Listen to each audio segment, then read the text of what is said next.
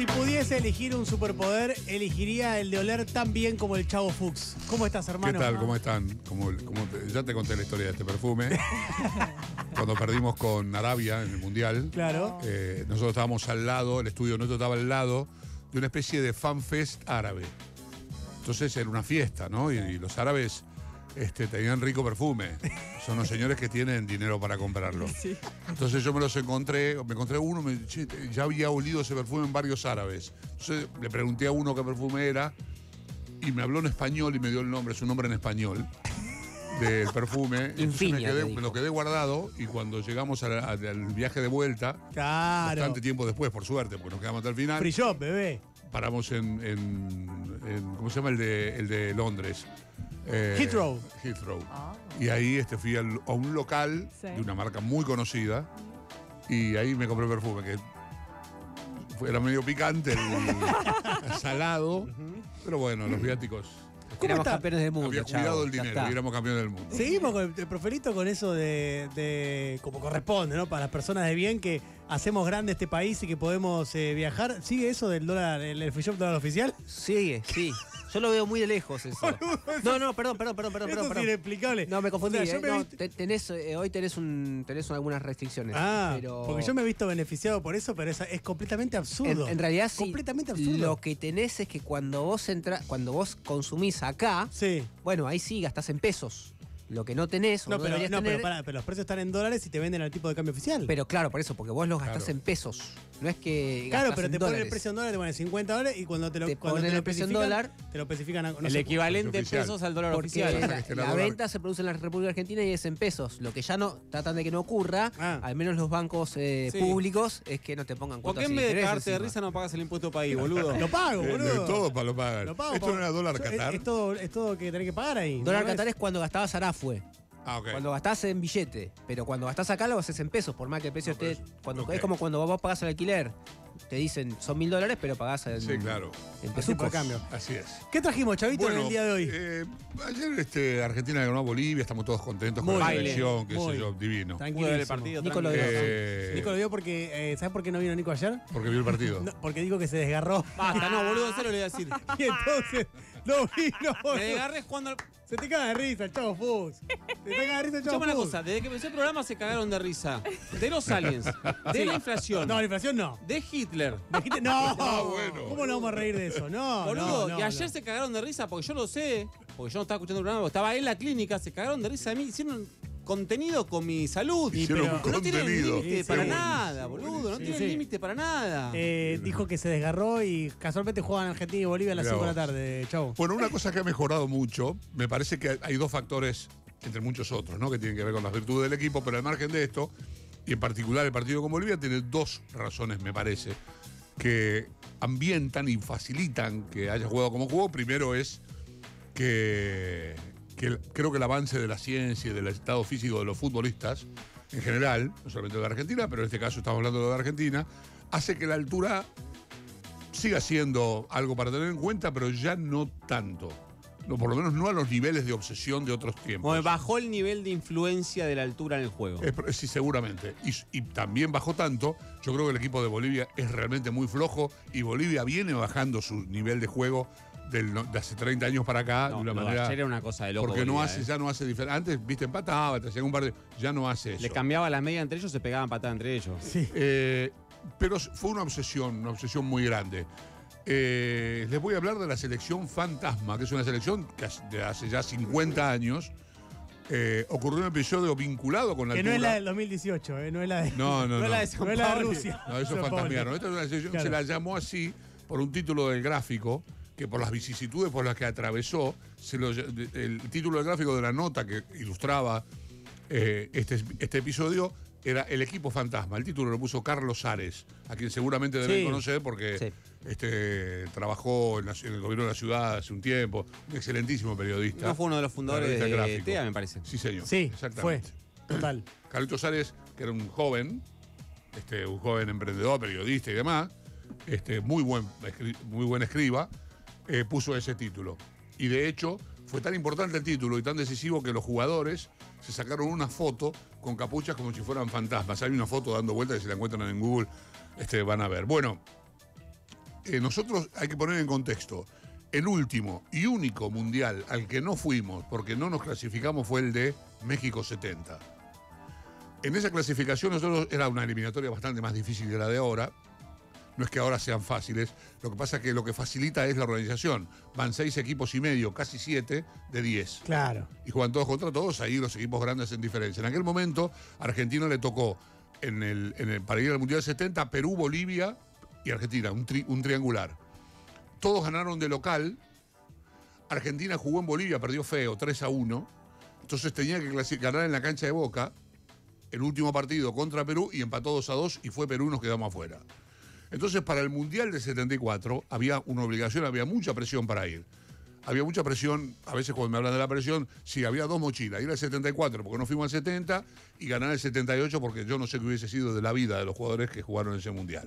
El seten- en, en este caso particular, eh, el cuerpo técnico que en ese momento encabezaba Enrique Omar Sibori, Gloria de River, Claro. Nicoleñi, un jugador, este, Gloria de la Juventus, Gloria del Napoli, este, era el entrenador desde 1972 cuando reemplazó a Juan José Pisuti y, y dijo, después de un análisis exhaustivo, que Argentina no había ido al Mundial 70 porque había perdido en La Paz y que ese partido Argentina tenía que ganarlo. Entonces decidieron hacer una preparación para vencer a la altura. Y esa preparación fue, empezó el 19 de agosto para un partido que se iba a jugar el día 23 de septiembre Bien. de 1973. Un mes mes. antes, me gusta Un la, preparación. Lo que pasa es que Argentina México 86. Claro, Lo que pasa es que se llamó equipo fantasma porque paralelamente la selección argentina, digamos el equipo 1 de la selección argentina, se fue de gira a España. Entonces, acá quedaron la lista de los jugadores que yo te voy a dar, que fueron 15, este, tuvieron algunas renuncias. Una fue la de, la de JJ López.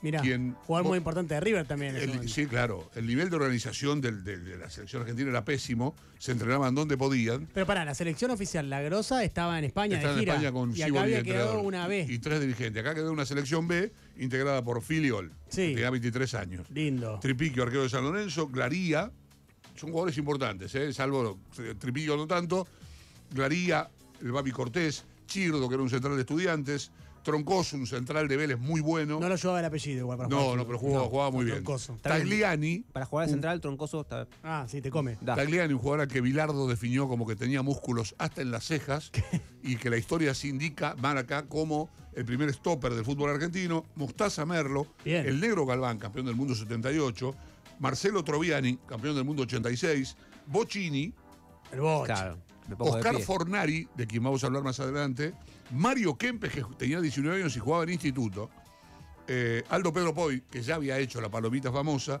y Juan Ramón Rocha, que falleció hace unos años, un, futbolista Y esos, de eh, Newell's que jugó en Boca y después se radicó en Grecia. Chau, y esos empezaron a preparar el 19 de agosto para jugar en septiembre. Para jugar en septiembre, para usarlos para adaptarse a la altura. Eh, no tenían arreglada la parte económica. Viajaron eh, sin arreglarla. Se les dijo que tenían arreglados cuatro partidos y solo hubo dos. Uno en Jujuy y uno en Cusco contra Cienciano. Dos partidos bien altos. ¿Qué amistosos para poder prepararse para el partido con Bolivia? Sí, y para poder comer. Ah, Porque la AFA no les pagó recién después. Y porque, por ejemplo, en el partido en Cusco, el técnico era Miguel Ignomirielo, a quien le mando un abrazo, tiene 95 años, está impecable. Este, que el profe cancela. Viajaron a Cusco y, no- y habían arreglado 5 mil dólares y le dieron 1.500 porque los peruanos habían leído que la selección argentina estaba jugando en España. Entonces, estos quienes son estos, este, le dieron 1.500 dólares, se pelearon, bueno, en fin, pasó, al final lograron sacar 2.000 y pico. ¿Y con esos dos amistosos, eh, amistosos llegaron a La Paz? ¿Fueron a jugar a La Paz Eh, así? Sí, claro. No había ropa. El técnico argentino tuvo que interrumpir un entrenamiento para irse a buscar ropa no sé a dónde, porque había que, había que traerla. JJ López, yo lo nombré recién, un día se quedó dormido a un entrenamiento, todavía estaban acá, y no solo nadie se dio cuenta, no sino que tampoco lo, no, no lo llamaron para despertarlo. El negro López renunció antes de viajar, Mostaza Merlo renunció en Tilcara, porque fueron a Tilcara a prepararse, Ajá. a donde fue después la selección de Bilardo, que se supone que hicieron una promesa, bueno, Ruggeri sí. dice que no. Sí.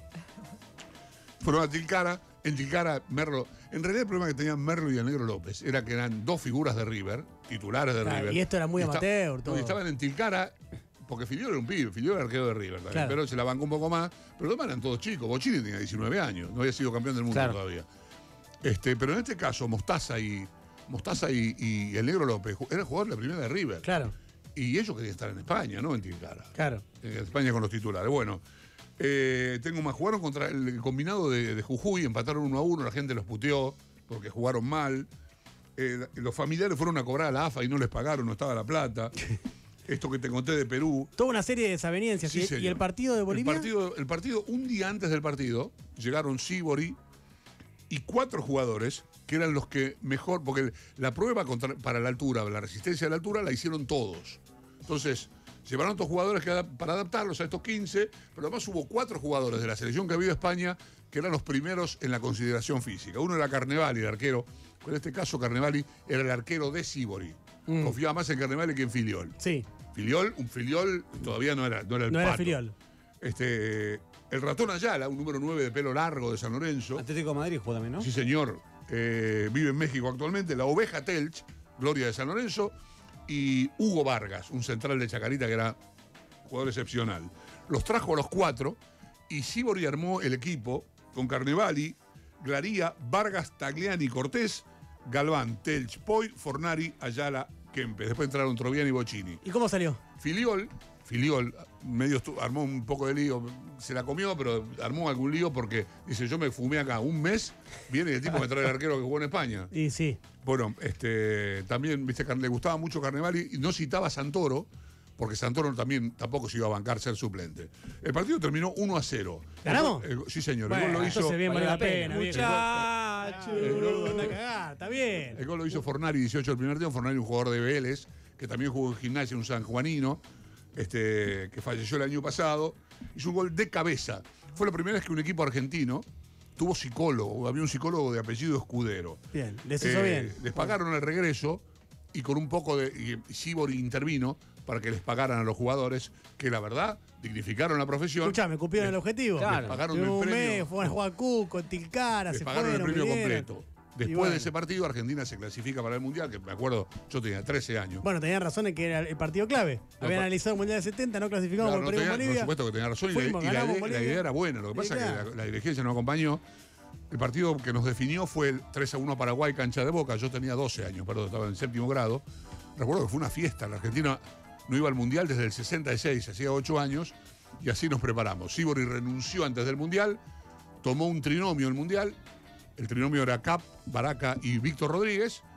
Y viajamos con algunos otros jugadores, Carnevali fue, el Pato también, Pepe Santoro fue, y, y no nos fue bien. Después, Bueno. después vino Menotti y hubo otra Pero historia. entramos, eh, Pero Chavo. quería recordar a estos jugadores que en Bolivia dignificaron la profesión de futbolista. Hermoso, ¿eh? El equipo fantasma. Eh, mira, otra vez que le ganamos a Bolivia. Toma. Ahí está, anda buscar. 1 a 0. Gracias, Chavo Fuchs. Chau. Gracias. Hello.